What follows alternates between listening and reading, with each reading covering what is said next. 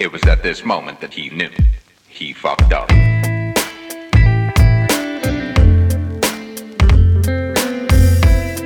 Hallo und herzlich willkommen zum Fuck Up Nights Berlin Podcast Nummer 11.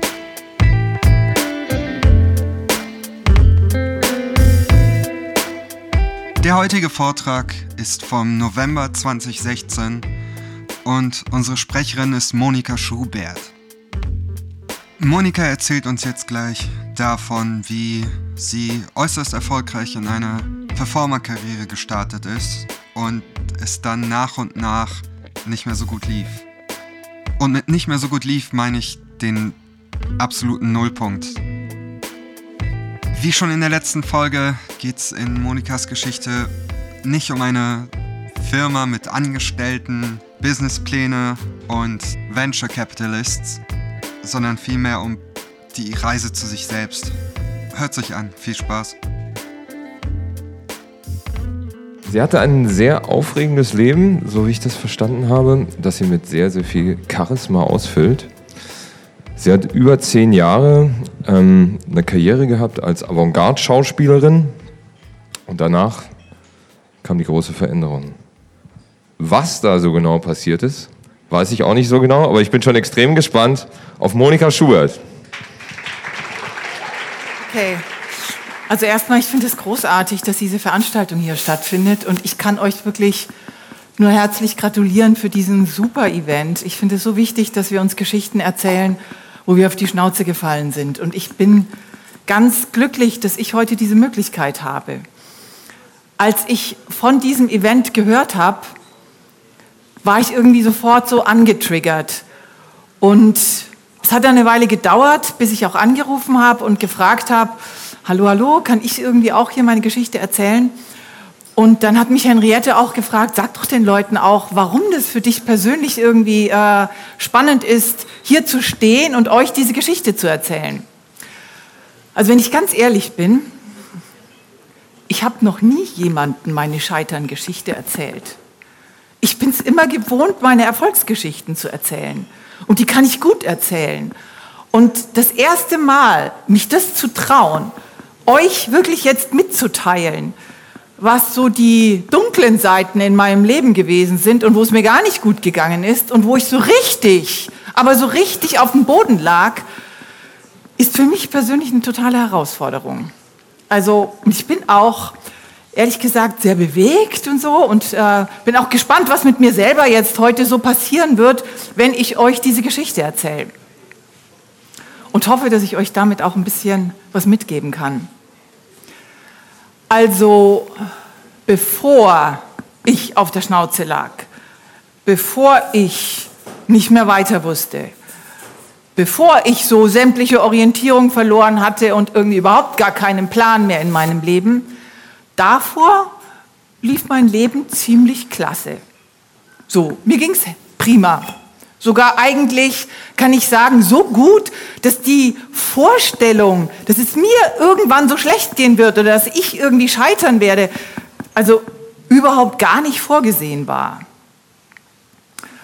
Ich hatte mich, äh, nachdem ich erstmal angefangen habe zu studieren, so Soziologie, Politik und Wirtschaft, habe ich dann nach zwei Jahren gemerkt, ach nee, das ist überhaupt gar nicht mein Ding.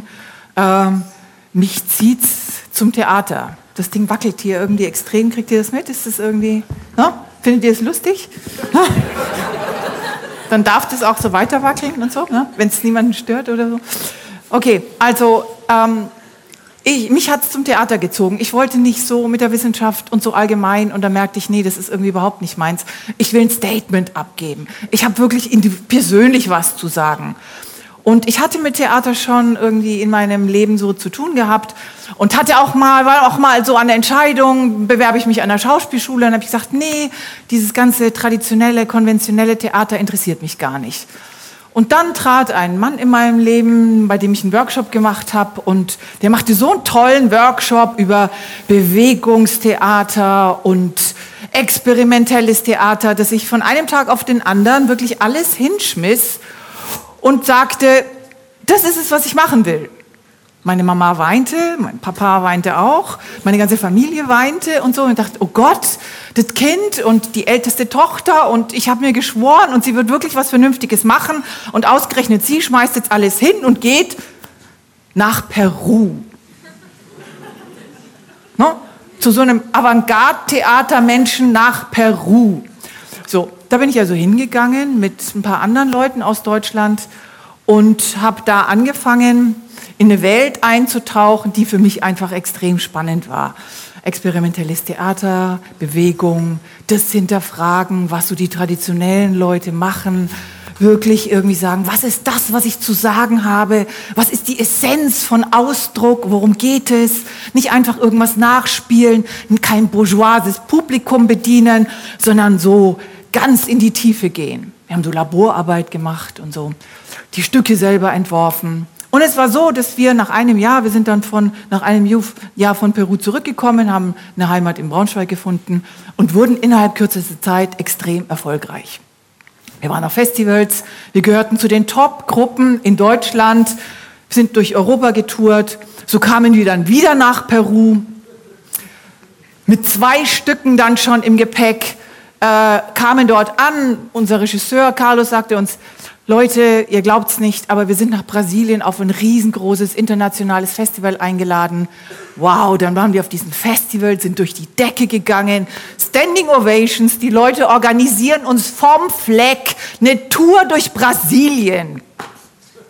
Ich habe zwei Wochen in Sao Paulo gespielt. Von den anderen Städten gar nicht zu schweigen. Wir waren dann wieder zurück in Peru. Da waren so Sachen wie wir fahren in die Anden und spielen auf Märkten vor Indios, performen in Kirchen, gehen in die Slums, improvisieren mit Metalldosen, um die Scheinwerfer da zu bekommen. Wir spielen dort auch in normalen Theatern. Das war meine Welt. So aufregend, so spannend. Ich war so erfüllt von all dem, was ich leben durfte. Es war spannend, mit so verschiedenen Leuten in der Interaktion zu gehen. Ähm, die Orte waren spannend. Die Menschen, die ich kennengelernt habe, waren spannend.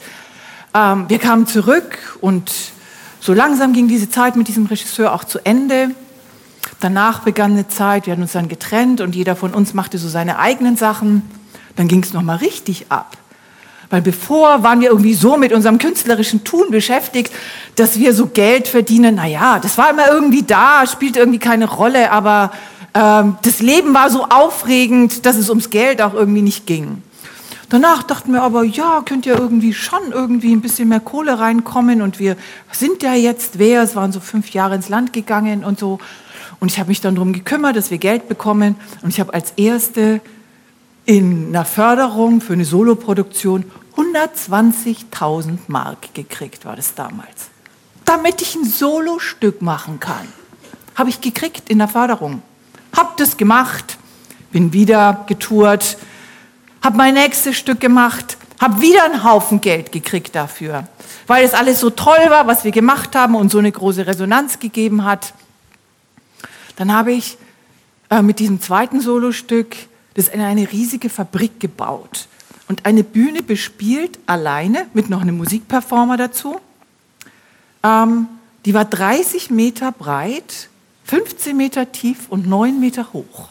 In einer Fabrik. Ich alleine. Hab da die Bühne gerockt. Ja, wirklich. Okay. Nach diesem Ding ähm, war die Zeit in Braunschweig irgendwie zu Ende, auch die Zeit mit dieser Gruppe zu Ende. Ich hatte eh schon sieben Jahre eine Fernbeziehung mit einem Mann in Berlin gehabt und dachte ich mir, ab nach Berlin. Ich erinnere mich den Tag, wo ich an einem 1. Mai nach Berlin gekommen bin, die Sonne hat geschienen und ich habe mich wahnsinnig auf diese Stadt gefreut.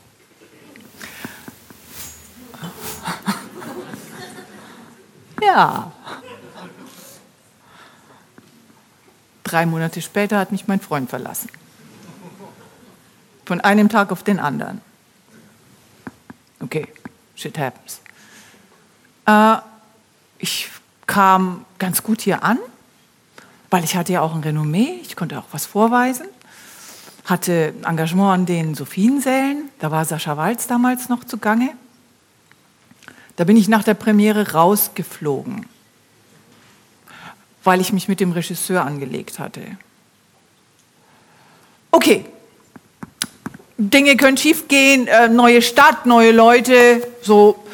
Ich habe versucht, mich umzugucken, zu schauen, ob ich mit irgendwie Leuten auch hier in, zusammenarbeiten kann.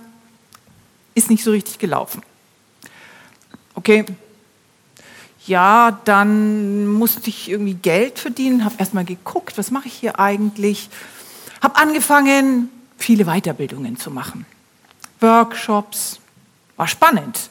Ich habe nochmal die Russen kennengelernt, bin nach Russland gefahren, ähm, habe in der Gitis-Akademie dort äh, gelernt, habe was vom traditionellen Theater gelernt, habe mit den Amerikanern gearbeitet, habe mich mit Film beschäftigt, habe ganz viel gewusst, ist aber mit meiner eigenen Karriere nicht weitergegangen. Ich wusste nicht, was ich hier machen sollte. Ich kam nicht rein, obwohl ich fleißig war, obwohl ich mich bemüht habe, obwohl ich die ganze Zeit versucht habe, auch mit Leuten in Kontakt zu kommen. Wurde irgendwie nicht so richtig. Dann habe ich angefangen, an einer Theaterschule zu unterrichten. Das war insofern gut, weil ich mit meiner Arbeit in Kontakt war, das überprüfen konnte und auch ähm, so weiter wachsen konnte mit dem Schauspiel zusammen. Das betrachtete ich als Übergangslösung. Ne? So, ich unterrichte, außerdem konnte man von dem Job eh nicht leben. Die Frage, hm, von was lebe ich hier eigentlich? Wie verdiene ich mein Geld? War irgendwie sehr, sehr brennend. Äh, es gelang mir dann, äh, in Fitnessstudios zu, zu arbeiten. Ich habe herausgefunden, ich kann mich ja gut bewegen und Leute im Fitnessstudio, da gab es sowas wie Rückengymnastik. Da habe ich mir gedacht, bewerbe ich mich mal für Rückentraining. Hat, hat, hat funktioniert. Ihr müsst wissen, ich hatte in der Zeit wirklich schon damals schon fast kein Geld mehr. Ich bin dann zu Humana gegangen, habe mir Sportschuhe und irgendwie einen Dress besorgt. Ich wusste, ich war noch nie in einem Fitnessstudio gewesen. Bin dann dort ins Fitnessstudio gegangen und habe mir vorher aber angeguckt, was die auf der Bühne da so machen. Habe mir das aufgeschrieben. So, das habe ich dann auch gemacht. So. Hat funktioniert. Also ich habe ziemlich lang in Fitnessstudios so Rückengymnastik gegeben oder später auch so Yoga oder was halt da irgendwie so möglich war. Hat aber auch nicht gereicht, um die Miete zu bezahlen. Und der Fakt war, dass ich immer wütender wurde. Ich habe es einfach nicht verstanden. Ich habe nicht verstanden, warum jemand wie ich, also ich, so, ich habe eine Power, ich kann was, ich bin fleißig, ich streng mich an. Wieso geht mein Leben nicht weiter? Es war mir völlig unverständlich. Es hat mich geärgert. Ich habe mich aber trotzdem weiter bemüht. Aber es wurde nicht besser. Habe ich gesagt, okay, machst du eine Therapie. Ich hatte das Gefühl, dass irgendwie so mit mir was nicht stimmt oder dass vielleicht irgendetwas auf mir liegt oder eine Blockade oder so, dass ich Hilfe von außen bräuchte. So, ähm, dann hat der Arzt, zu dem ich gegangen bin und gesagt habe, ich brauche eine Therapie, hat gesagt, so ganz trocken, wie lange wollen Sie noch Ihre Zeit vergeuden? Ich denke, bitte Zeit vergeuden? Ich möchte eine Therapie. Ja, wissen Sie, wie lange es dauert, auf so einem Sofa zu liegen und sich therapieren zu lassen? Machen Sie Familienaufstellung. Familienaufstellung. Okay, was ist denn das? Hat er mir erklärt. Und ich gesagt, nie im Leben. Nie im Leben gehe ich mit ein paar Leuten und erzähle dann da oder nein, auf keinen Fall. Habe ich dann später gemacht, hat aber auch irgendwie nur bedingt geholfen. Egal. Ähm, so, also ich stand aber trotzdem immer noch da und das Ding ging nicht weiter. Es waren schon einige Jahre ins Land gegangen. Ich schul um. Mir reicht's. Ich mache was anderes. Ich war am Ende. Ich habe gesagt, nein, jetzt ist irgendwie Schluss, ist gut mit der Schauspielerei. Man muss auch mal erkennen, irgendwann ist ein Ende. Ich höre jetzt auf. Das habe ich meinem Arzt erzählt, meiner Familie erzählt, meinen Freunden erzählt. Wisst ihr, was die Reaktion war? Die haben sich totgelacht. Die haben sich totgelacht über die Vorstellung, dass ich umschule und Physiotherapeutin werden wollte. Und ich sagte, okay, vielleicht doch nicht so eine gute Idee. Der Punkt war aber, es ging weiter, es ging immer noch nicht weiter. So, und ich wusste immer noch nicht, was ich jetzt machen sollte. Und ich wurde immer wütender. Aber ich habe mich immer weiter angestrengt. Und das Schlimme war, es wurde nicht besser, sondern es wurde schlimmer. Ich bekam nämlich jetzt auch noch Lähmungen. Also das war ungefähr so. Ich ging, morgen ganz, ging am Abend ganz normal ins Bett so, und wachte am Morgen, nächsten Morgen auf und konnte mich nicht mehr bewegen. Hm? Mein Bein tat weh. Tat so weh, dass ich es nicht bewegen konnte. Also habe ich das Telefon gesucht, gekrochen, so, habe meine Nachbarin angerufen, kannst du mir bitte Schmerztabletten bringen? Die kam dann, hat mir Schmerztabletten gebracht. Ich dann zum Arzt, habe dem gesagt, dass mein Bein wehtut, dass ich es nicht bewegen kann. Der hat mir auch nur Schmerztabletten gegeben und eine Krücke. Entlasten, hat er gesagt. Entlasten ist wichtig, ist eine Entzündung, Muskelentzündung. Später hat sich dann auch die Schulter entzündet und der Ellenbogen. Dann hatte ich zwischendurch irgendwie so eine Bandage, um den Arm und die Schulter ruhig zu stellen, weil ich durfte mich nicht mehr bewegen. So, dann bin ich also, ich hatte euch ja erzählt, ich habe in Fitnessstudios gearbeitet. Dann bin ich also mit der Krücke ins Fitnessstudio gegangen. Jetzt durfte natürlich aber keiner wissen, dass ich eine Krücke habe und dass ich mich eigentlich nicht bewegen konnte. Ne? Also habe ich die Krücke vorher in einem Kaffee abgegeben bin dann ins Fitnessstudio, habe meinen Rückengymnastikkurs gegeben, dann wieder zurück ins Café, meine Krücke genommen und bin wieder nach Hause gegangen. So, so sah das irgendwie aus. Ähm, in der Schauspielschule hat es ganz gut funktioniert, weil da musste ich irgendwie nur sagen, macht euch keine Sorgen, ich habe was am Bein. So, ähm, da konnte ich mit der Krücke hin, aber mit dem Fitnessstudio, es wäre schon irgendwie sehr peinlich gewesen. Äh, okay, so, Da saß ich dann also eines Tages in meiner Küche und habe geheult. Ich hatte schon vorher auch öfter geheult. Aber diesmal war es besonders, weil ich hatte wirklich keinen Plan mehr. Ich hatte so überhaupt keine Idee mehr, was ich jetzt noch machen sollte. Ich fühlte mich dermaßen verloren, wie in so einer Nussschale auf dem Ozean. Kein Ruder, kein Kompass, nix. Ich hatte sämt alles irgendwie verloren. Ich saß da, ich heulte, ich saß da, heulte.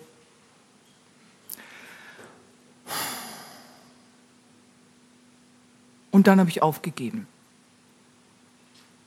Ich habe einfach aufgegeben. Ich habe gesagt, okay,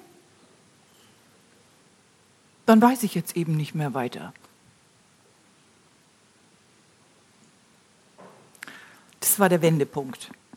Der Wendepunkt in meinem Leben. Weil in dem Moment, wo ich aufgegeben habe, habe ich aufgehört zu kämpfen. Ich habe aufgehört, gegen mich zu kämpfen, gegen überhaupt über irgendwas zu kämpfen. Ich habe aufgehört, gegen Türen zu kämpfen, die geschlossen sind. Ich habe einfach aufgegeben. Und dann habe ich um Hilfe gebeten. Ich saß da in meiner Küche und habe geheult und habe gesagt, naja, siehst ja, ich kann jetzt nicht mehr weiter, zeig mir mal den Weg. Also jetzt nicht im religiösen Sinn. Ich wusste auch nicht, an wen ich das wirklich richte. Ich hatte niemanden, an den ich das richten konnte. Ich saß einfach da und habe gesagt, zeig mir den Weg. Und auch das war etwas, was ich verändert hatte. Also ich habe aufgemacht. Ich habe aufgemacht, dass etwas zu mir kommen kann und nicht immer ich das Ganze mache. Okay. Damit ging diese gesamte Veränderung in meinem Leben los, weil auf die Art und Weise, wie ich vorher agiert habe, konnte ich nicht mehr agieren. Und jetzt habe ich dann mal gedacht, na dann schaue ich halt mal, was passiert. Ich habe angefangen zuzuhören, mich anders zu betrachten im Leben. Nicht mehr als diejenige, die etwas machen muss, sondern als diejenige, die ein Teil in dieser Welt ist und irgendwie auch geführt ist und geschützt und gehalten. Wenn ich darüber nachgedacht habe, habe ich schrecklich geheult. Äh, das war ein ganz entscheidender Schalter. Der zweite Schalter, beziehungsweise der zweite Wendepunkt, kam durch die Menschen, die ich in der Schauspielschule unterrichtet habe. Ich hatte ja während der ganzen Zeit weiter unterrichtet und ich habe das immer als, naja, als Notlösung betrachtet. Ist ein Übergang, bis das mit der Schauspielerei wieder in Gang kommt. Äh, und dann war, es so, ich hatte ja eh immer mit allen möglichen Leuten so Konflikte, wie ich auch erzählt habe und so. Und dann bin ich auch aus dieser Schauspielschule rausgeflogen, auch so von einem Tag auf den anderen und so. Und dann haben mich aber die Studenten für ihr Abschlussvorsprechen, haben sie mich eingeladen, obwohl sie es nicht durften. Und äh, dann war ich auch bei dem Abschlussvorsprechen und auf der Abschlussparty. Und auf dieser Party habe ich so eine geballte Ladung an Komplimenten an Lobeshymnen, an Dankesreden über mich äh, abgekriegt, dass ich ziemlich geplättet war. Ich bin dann nach Hause gegangen, geplättet, und mir gedacht, was war das denn jetzt gerade? Und dann habe ich mir gesagt, Schubert, ich nenne mich Schubert, wenn ich mit mir alleine rede. Schubert, habe ich mir gesagt, hast du es jetzt endlich begriffen? Habe ich gesagt, hm. Okay, also ich habe anerkannt, dass ich eine gute Schauspiellehrerin bin. Ich habe auch anerkannt, dass ich ein guter Coach bin. Drei Monate später, nach diesem Ereignis, habe ich mein eigenes Unternehmen aufgemacht ein Profistudio für Filmschauspieler. Ich bin heute erfolgreicher Coach für Schauspieler. Ich bin auch Business Coach geworden. Ich coache überhaupt Leute jetzt drei Monate nach dieser Erkenntnis. Und das Ding war, dass noch bevor ich überhaupt jemandem gesagt habe, dass ich jetzt irgendwie hier ein Unternehmen aufbaue, die sich schon bei mir angemeldet haben, ich im ersten Monat dreimal so viel verdient habe wie in den ganzen Monaten davor und mir seitdem über Geld überhaupt keine Sorgen machen musste. Ab da geht die Erfolgsstory los, die ich jetzt nicht erzähle. Was sind die entscheidenden Sachen, die ich euch aber noch mal so mitgeben möchte, was ich dann auch in den ganzen Jahren quasi reflektiert habe, ähm, was ich gelernt habe? Ich habe gelernt, dass es der Lebensweg so eine besondere Dynamik hat, dass es wichtig ist, diesem Lebensweg auch zuzuhören. Und dass es etwas gibt, das man erfüllen soll oder das die Aufgabe für einen Einzelnen ist. Also in meinem Fall war es, ich wollte unbedingt Schauspielerin sein. Das war mein Traum und ich habe es auch gelebt und ich kann auch heute sagen, ich habe es euch ja erzählt, ich habe es wirklich genossen, dieses Leben. Aber in meinem Leben ist es nicht das Ende der Geschichte. Das sollte nicht so sein, dass ich weiter nur auf der Bühne bin und zeige, wie toll ich bin als Schauspielerin. Meine Berufung ist, dass ich andere toll mache. Dass die auf die Bühne können und dass die in ihrem Leben strahlen und dass ich die stark mache, weil ich kann das, das hier. Ihr seht mich, das macht mir jetzt hier kein, das ist hier nicht schwer für mich zu stehen auf der Bühne. Das ist nicht das Ding. Und darum ging es nicht. Aber mein Ego, mein Ego wollte das überhaupt gar nicht einsehen. Mein Ego hatte sich einfach eingebildet. Ich will glänzen, ich will den Applaus, ich möchte die Anerkennung, ich möchte das alles haben. Und wegen diesem blöden Ego hat der ganze Scheiß so lang gedauert. Sieben Jahre. Sieben Jahre ging es mir schlecht. Sieben Jahre musste ich alles mögliche Theater veranstalten, bis ich es endlich begriffen habe. Heute tue ich was dafür, dass es bei anderen Leuten nicht so lang dauert. ähm, ich habe auch begriffen, sowas wie, naja, wenn der Weg schwierig ist, dann change direction. So, ich stelle mich heute nicht mehr hin und hau mir meinen Kopf blutig an der geschlossenen Tür. So, wie doof ist das denn? No? Habe ich damals aber gemacht. Ich dachte, ja, bis die Tür aufgeht. Ich krieg sie durch. Mache ich nicht mehr. Ich höre mal, gehen die Dinge in Resonanz? So, ist da eine Stimmigkeit da? Antwortet irgendwie die Welt überhaupt auf mich oder ist das hier irgendwie nur mein eigener Scheiß? No? Ähm, auch ein wichtiger Punkt.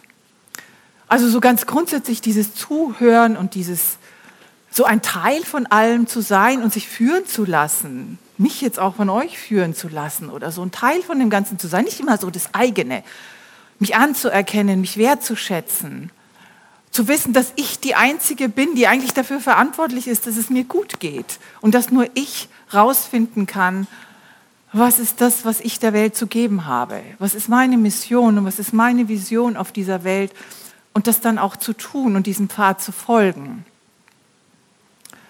Das habe ich erkannt. Ein Punkt ist auch, dass... Nee, das erzähle ich euch nicht. Vielleicht später bei den Fragen. Ähm, jeder Einzelne ist dafür verantwortlich, dieses, diese eigene Vision und diese eigene Mission herauszufinden. Und das, was mein was mein Wunsch auch heute ist oder was, weswegen ich hierher gekommen bin und mit was ich euch inspirieren möchte, ist, jeder Mensch ist so kostbar und hat so ein besonderes Geschenk.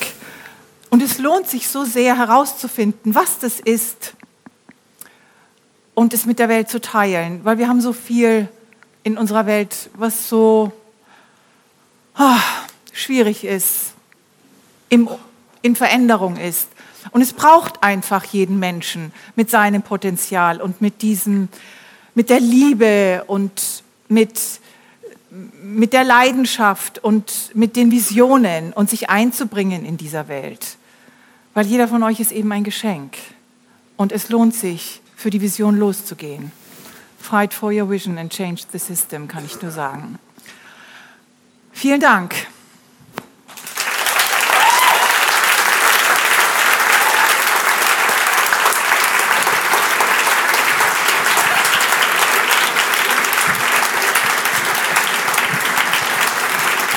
Monika Schubert.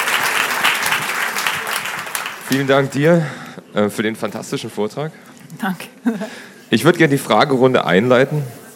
Und zwar, was mich sehr interessiert, ist, ähm, du kommst aus, nicht nur aus dem Schauspiel, sondern aus dem Avantgarde-Schauspiel. Äh, du hast gesagt, du hast doch auch für, sagen wir mal, Popmaßstäbe recht anständige Bühnen im Alleingang, das heißt ohne Elektronik und Lightshow, bespielt vermisst du dieses Gefühl, wenn du jetzt andere für dich glänzen lässt? Denn du erlebst nur noch, die, die, die, im Scheinwerferlicht stehen jetzt die, die du coachst, wenn ich das richtig verstehe. Nein, ich vermisse es nicht. Ähm, das, also als ich von meinem Ego her das kapiert habe, gab es zwar noch das, dass ich mich schwer tat, wirklich die Entscheidung zu treffen, so jetzt ist es Schluss mit der Schauspielerei. Diese Entscheidung habe ich erst vor drei Jahren definitiv gesprochen und es wird mich keiner mehr auf irgendeinem Portal als Schauspielerin finden. Ähm, also der, der, äh, das, das vermisse ich nicht, das zu tun, weil, weil das andere ist so erfüllend für mich. Und es ist so, ich fühle mich so reich beschenkt. Und ich bin so glücklich einfach mit dem, was ich tue. Und es ist so ein tolles Gefühl, dass, man, dass ich da, wo ich bin, richtig bin. Und dass ich zum Beispiel dieses, diesen Part, wie finanziert sich das Ganze, was ja ganz lange mein Thema war. Ich konnte mich ja nicht ernähren. Und plötzlich dreht sich das um und ich muss mir irgendwie eigentlich gar keinen Kopf mehr drüber machen. Weil die Leute kommen zu mir und fragen mich und ich folge dem einfach nur. Das fühlt sich ziemlich richtig an. Noch eine zweite Frage zu, diesem, äh, zu dem Ausdruck. Ähm, als Coach stelle ich mir das so vor, dass ähm, du auch viel von dem aufnehmen musst. Also du kannst nicht nur den Leuten was vorspielen oder ihnen was vorerzählen, was sie dir nacherzählen oder die mit irgendwelchen Moves nach Hause schicken, sondern du musst ja extrem viel in Interaktion treten mit den Leuten. Ist dir das schwer gefallen nach dieser Karriere, die erstmal sehr stark nach außen gerichtet war? Nein, weil meine Karriere, also Avantgarde heißt, dass man die Dinge vom Grund auf befragt. Das heißt, was ist eigentlich lebendig? Habe ich nicht einfach gelernt, wie man es an der Schauspielschule macht, sondern ich musste das immer befragen. Was ist ein lebendiger Ausdruck? So. Ähm, und insofern habe ich immer übers Leben geforscht. Das ist ein Teil, wenn ich mit Menschen im Eins zu eins arbeite oder im Workshop arbeite, kommt mir das total zugute. Also ich gebe das eigentlich in dem Sinne weiter. Später mit den Schauspielern war das Thema, warum sind die einen erfolgreich und die anderen nicht? Also habe ich was mir Gedanken gemacht, was ist eigentlich Marketing? Was heißt es, eine, eine, eine, Persönlichkeit zu sein mit Ausstrahlung? Weil in dem Moment, wo man das ist und wo man das hat, ähm, ist das Marketing eigentlich das, dass du das, dein eigenes zum Strahlen bringst. Du musst dir nicht so viel da drauf packen, sondern eigentlich dich zum Strahlen bringen. Und das sind schöne Arbeiten. Ja, wo ich ja dann sehe die Erfolge der anderen, die mich freuen. Gibt es Fragen aus dem Publikum? Ja, also ich wollte fragen, ähm, inwieweit du dich eingeschränkt gefühlt hast oder inwieweit du vielleicht sogar Schuld zu dieser ganzen Theaterwelt geben würdest. Also, weil der Schritt zu sagen, man ist Schauspieler und man geht dann gleich in die Physiotherapie, ist ja doch groß. So, man hätte ja auch sagen können, ich bin Schauspieler und ich werde Schauspielcoach zum Beispiel. Also es wäre ja damals vielleicht schon denkbar gewesen. Und ähm, ob diese ganze Welt, diese ganze äh, ja, Eingefahrenheit einen irgendwie auch depressiv gemacht hat oder ob das irgendwie was damit zu tun hat? Also gut ging es mir ja nicht. Ne?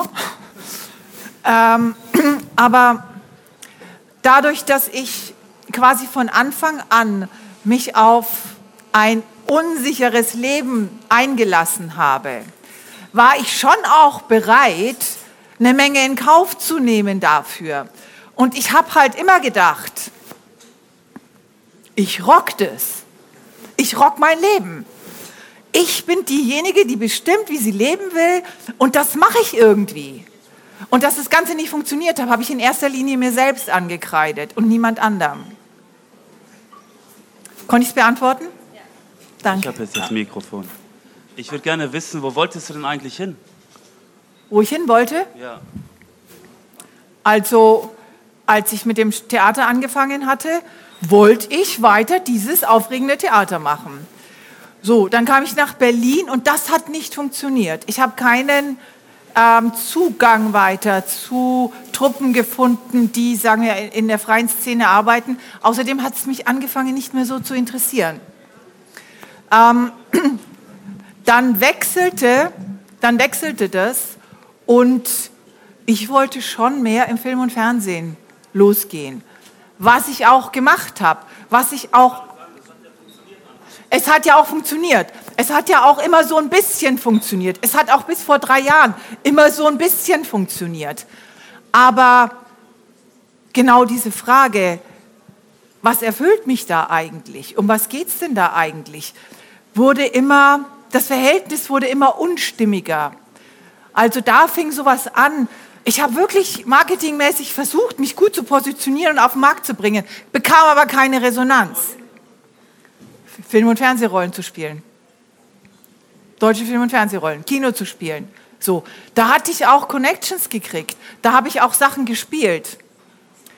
Aber ich musste irgendwann dann doch dann ehrlich eingestehen, ähm, das Angebot, was ich hier als Schauspielerin bekommen könnte, ist nicht mehr das, was mich wirklich vom Hocker raut. Und da ist die, die Arbeit als Schauspielcoach für mich wesentlich erfüllender und ja, befriedigender. Ähm, ich habe eine Frage. Du wirkst ähm, vor dem Publikum hier sehr souverän und ähm, alles, was du erzählst, ist sehr privat oder du äußerst viel von dir. Ähm, was machst du, wie geht's dir, wenn du dieses Publikum nicht hast? Ähm, äh, wie geht's dir dann? Zu Hause? In Bezug auf was? Welche Situation interessiert Also dich? ich habe das Gefühl,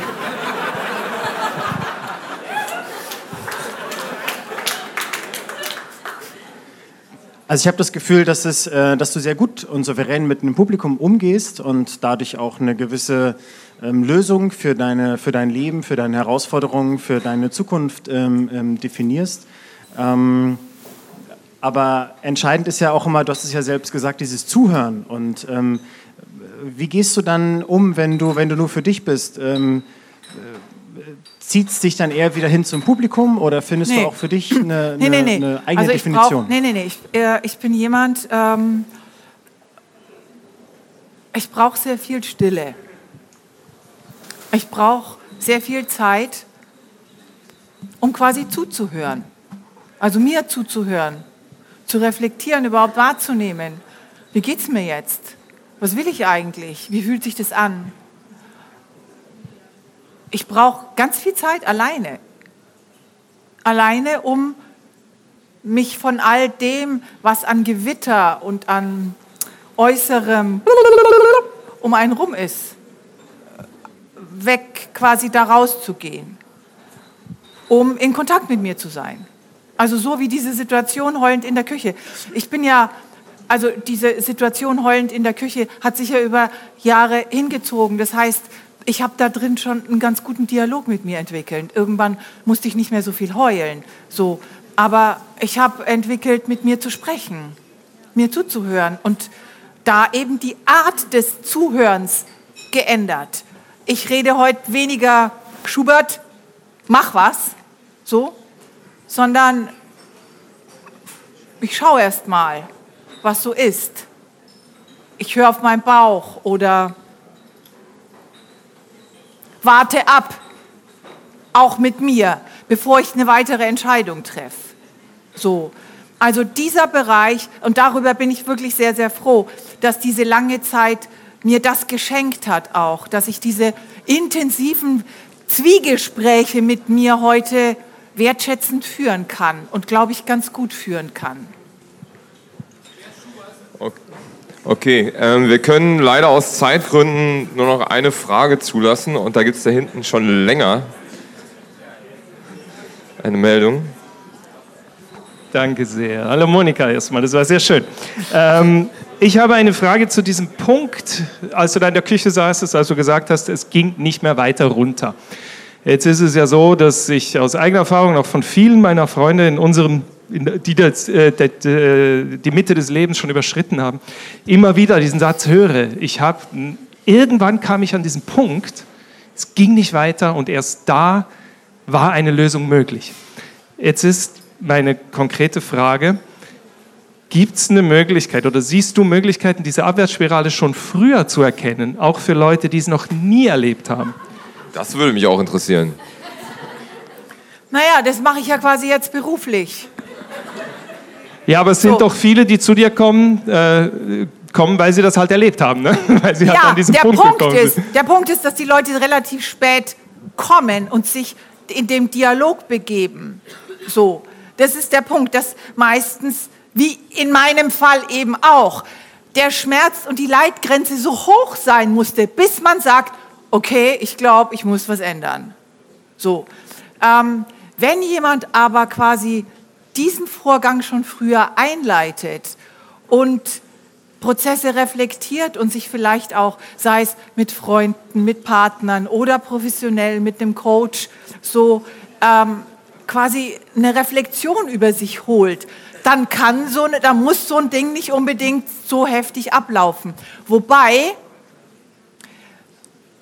ich irgendwo auch der Überzeugung bin, also jeder braucht seine Niederlagen. Jeder braucht sein ganz besonderes Erweckungserlebnis, wenn ihr so wollt. So, seine ganz besondere persönliche Schmerzsituation. Und ich würde meine nicht missen wollen. Weil es war, also dieser Moment, wie ich euch ja gesagt habe, ich weiß noch jetzt, wie ich in der Küche sitze und mich fühle wie auf dem Ozean. Das weiß ich, das kann ich auch immer wieder ab, abrufen. Und ich bin dankbar für diesen Moment. Und der kam leider nicht vorher. Okay? Vielen Dank. Monika Schubert. Danke, danke, danke.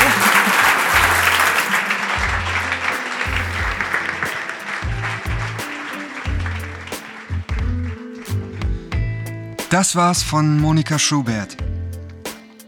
Wer mehr über Monika lernen möchte oder von ihr gecoacht werden möchte, geht auf monikaschubert.de. Monika mit K, Schubert, wie der berühmte Komponist. Ansonsten dasselbe wie immer. rk.fuckups.de ist meine E-Mail-Adresse. fuckups.de ist unsere Internetadresse. Folgt uns auf Facebook oder Twitter. Das war's. Danke fürs Zuhören. Ciao.